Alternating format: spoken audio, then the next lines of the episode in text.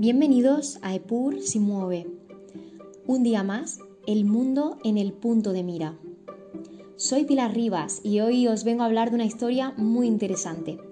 Me permito la licencia de tomar la base de este relato del libro Cuando éramos árabes del escritor Masoud Hayoum, cuyo pasado familiar pide a gritos ser contado por su especial condición, y es que su familia era árabe y judía.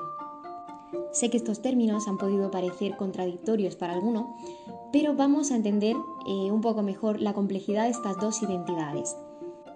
El autor traza todo su relato por la línea de sus abuelos maternos.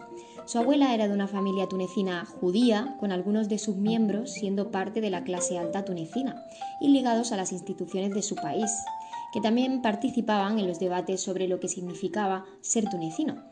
Hayoun también señala cómo, al igual que los árabes judíos, la familia de su abuela se veía a sí misma separada del grana judío, que eran los liborneses o los judíos de ascendencia italiana, española y portuguesa que vivían en el país, pero también se sentían aparte de los otros judíos árabes en el Jara o clases trabajadoras de la ciudad.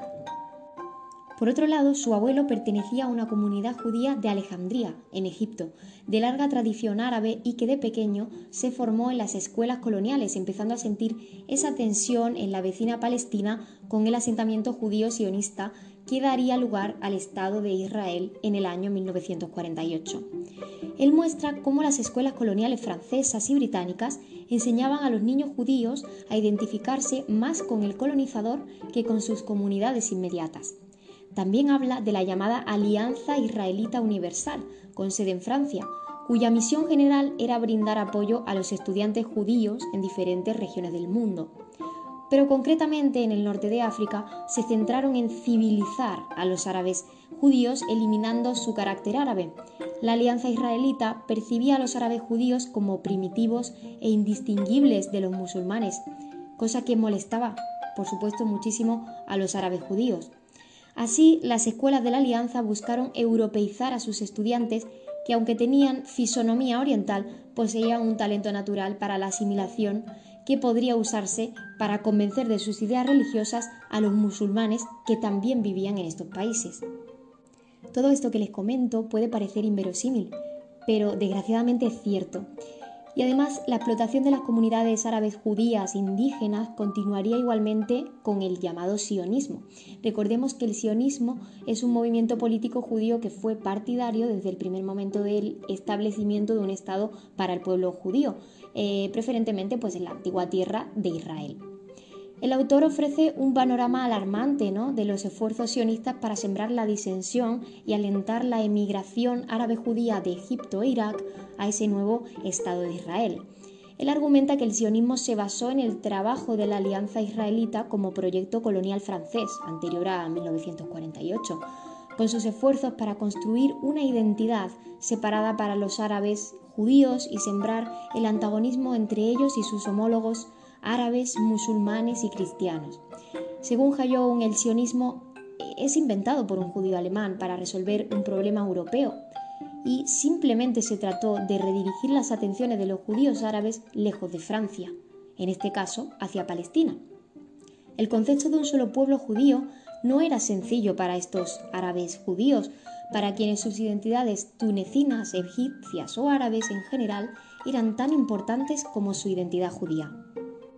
Sin embargo, la familia de su abuelo se vio obligada a salir de Egipto y emigrar a Israel, renunciando a su ciudadanía egipcia como resultado de las crecientes hostilidades y prejuicios que enfrentaron muchos judíos árabes en sus países de origen, como Egipto o Túnez, tras el establecimiento del Estado de Israel en el año 48. Pero al llegar a Israel continuaron enfrentándose a esas hostilidades, en este caso de otro tipo opiniones generalizadas por parte de los niveles más altos del sistema sionista askenazí. Los askenazíes es, el nombre que se le dio a los judíos asentados en Europa central y oriental. También, eh, por otra parte, estaban los israelíes europeos. Y estos, eh, todos estos sistemas decidieron que los árabes judíos eran inferiores e incivilizados, así como que no eran verdaderamente judíos. De hecho, la cuñada de su abuelo eh, sintió vergüenza de ser identificada como norteafricana y su suegro tuvo dificultades para encontrar trabajo eh, pues como resultado de actitudes y políticas discriminatorias. En este contexto, su abuelo se fue de Israel lo más rápido que pudo. Se marchó primero a Francia, donde conoció a su abuela, con la que luego se casaría, y luego, posteriormente, se marchó a Estados Unidos. La crianza de Hayón por parte de sus abuelos árabes judíos en los Estados Unidos lo llevaron a comenzar a cuestionarse la centralidad del judaísmo en su identidad. Tenía más lealtad a los árabes eh, de Los Ángeles que al Estado judío de Israel. Esto es lo que él sentía. Y sus abuelos, a pesar de cierta resistencia, llegaron a las mismas conclusiones. Reconocieron que los árabes de Palestina habían sido expulsados y que ellos mismos no tenían lugar en la llamada nueva patria judía. Así, Masoud Hayun ha seguido explorando y defendiendo lo positivo de su identidad árabe y él ha admitido que el árabe es muy diverso. Hay árabes de piel oscura y de piel clara, árabes de muchas religiones y árabes que promueven el colonialismo y otros que no. Continúa el autor diciendo que el internacionalismo de la arabidad es enormemente útil para revertir las mareas de populismo, de los cuales los árabes están obligados a llevarse la peor parte. Es optar por la solidaridad sobre la división forjada por el colonialismo blanco en otras épocas. Así el autor toma la decisión consciente de recuperar esta historia, afirmando que la identidad árabe es el mejor antídoto para las divisiones de religión, secta y tribu que plagan hoy esta región de Oriente Medio. Hayón afirma que su arabidad es cultural y que en cierta medida es una represalia contra aquellos que le dijeron a él y a sus familiares que no lo fueran durante generaciones, para evitar que vivieran en solidaridad con otros árabes sin importar que fueran judíos, cristianos o musulmanes. De todo este relato que les he narrado, quisiera concluir con una idea muy breve. Y es que sería maravilloso que algún día tener varias identidades culturales no fuera un motivo de vergüenza, de rechazo o de represión en ningún lugar. Mientras tanto, solo puedo seguir defendiendo la relevancia de los valores de la pluralidad y de respeto a la riqueza cultural de todos los pueblos del mundo.